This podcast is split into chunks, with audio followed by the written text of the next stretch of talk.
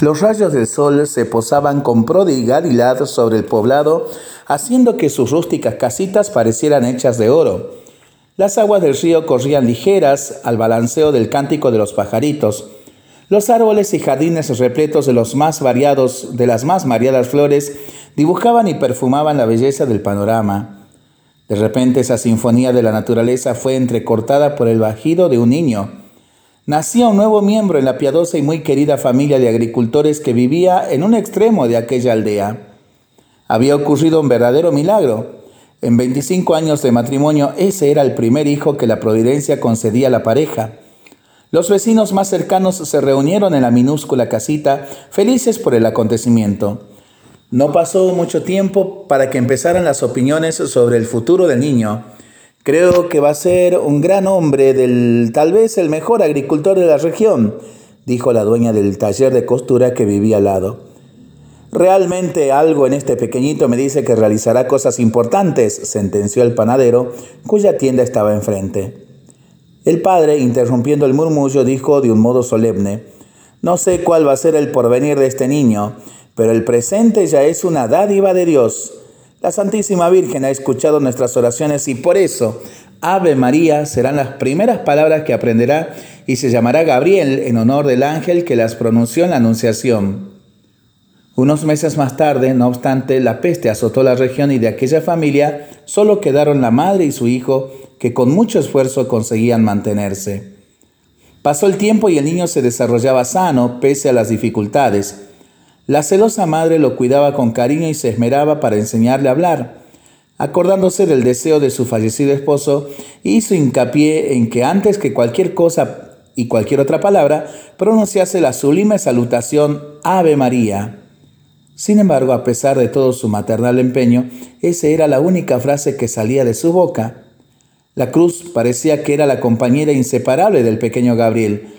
Cuando cumplió los 10 años, su madre enfermó gravemente y en pocos días falleció. El joven huérfano sobrevivía con la ayuda de los habitantes del lugar, por quienes era muy querido, pero a pesar de ser muy servicial y piadoso, continuaban sin poder decir nada más que Ave María y mucho menos conseguía leer o escribir. Buenos días, le saludaban. Ave María, respondía Gabriel. ¿Cómo está muchacho? le preguntaban. Ave María, contestaba siempre. Algunos creían que estaba enfermo, lo que no impedía al niño Ave María, como quedó conocido, vivir feliz. Cuando ya estaba más crecido por una inspiración de la Santísima Virgen, llamó a la puerta de un monasterio que existía en los alrededores. ¿Cómo te llamas? le preguntó el hermano portero. Ave María, contestó con alegría. ¿De dónde eres? Ave María era lo único que lograba decir. Desconcertado ante tan extraño interlocutor, el religioso fue en busca del abad porque no sabía cómo proceder. Entonces éste lo hizo entrar y se puso a interrogarlo. Invariablemente la única respuesta que se escuchaba era Ave María. El sabio superior discernió en esto un designio de la providencia y permitió que el inusitado personaje viviera en el convento. No fue difícil percibir desde el comienzo la liberalidad con la que el recién llegado servía a los religiosos y la humildad con la que realizaba cada acto. Así, llenos de celo, todos en la comunidad intentaban ayudarlo, esforzándose por enseñarle alguna palabra más, pero nada surtía efecto. Transcurrieron los años y aún siendo ya adulto, no obstante, tan solo pronunciaba esa bella invocación. Cierto día, Fray Lorenzo quiso que progresara lingüísticamente, intentando avanzar por el camino que ya había iniciado. Vamos a ver, si puedes decir Ave María, di ahora llena de gracia. Para sorpresa suya, Gabriel repitió, llena de gracia. Fray Lorenzo salió corriendo, contentísimo a contarle al maestro de novicios la proeza pedagógica y el progreso del servicial Ave María. El fraile mandó que lo llamaran para comprobar lo ocurrido y le pidió que le dijera lo que había aprendido.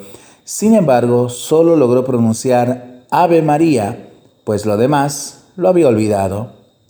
No hubo mejoría, concluyeron los religiosos. A esas alturas vestía el hábito de hermano lego y era conocido en toda la región como Fray Ave María. La capilla era su lugar preferido, Cuando no estaba en sus quehaceres cotidianos, pasaba horas delante del sagrario de rodillas a los pies de la bella imagen de María Auxiliadora, recogido y con una sonrisa en sus labios. Fray Ave María pasó toda su vida en el monasterio y realizó con total desprendimiento y generosidad las tareas más sencillas. Barría el suelo, pelaba patata o lavaba los platos en la cocina con entera diligencia. Y al contrario de lo que vaticinaron en su nacimiento, parecía el hombre menos importante del mundo. Siendo ya anciano, una enfermedad no muy grave le causó la muerte y fue enterrado en el cementerio del convento. Aquella misteriosa alma dejó tal vacío en la comunidad que al día siguiente, antes del amanecer, algunos frailes se encontraban rezando ante su tumba. ¿Y cuál no sería la sorpresa que se llevaron cuando, a la hora del ángelus, de su sepultura brotó un tallo verde en cuya punta florecía un blanquísimo lirio? En sus pétalos se podía leer la salutación angélica escrita con letras doradas. Ave María.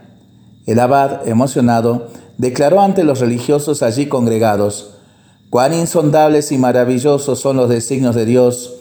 Este hombre, a quien todos consideraban incapaz y desprovisto de dones, era objeto de un especialísimo amor de la Virgen. De hecho, cuando dejamos que nuestras míseras acciones sean recogidas y presentadas al Señor por las inmaculadas manos de María, ella las reviste con un manto de oro y las hace resplandecer a los ojos del Todopoderoso. Aprendamos de Fray Ave María que hizo de su vida un verdadero himno de alabanza a la Santísima Virgen. Hermoso relato de Diana Campazo de Araujo para pensarlo y para rezarlo en familia y entre amigos, ¿no? Mientras lo hacemos, pedimos al Señor su bendición, le seguimos pidiendo por el fin de la pandemia, de las guerras y por el buen tiempo para nuestras vidas, nuestros animalitos y nuestros campos. Y nosotros responsablemente nos cuidamos y nos comprometemos a ser verdaderos instrumentos de paz. Que el Señor nos bendiga en el nombre del Padre, del Hijo y del Espíritu Santo. Amén.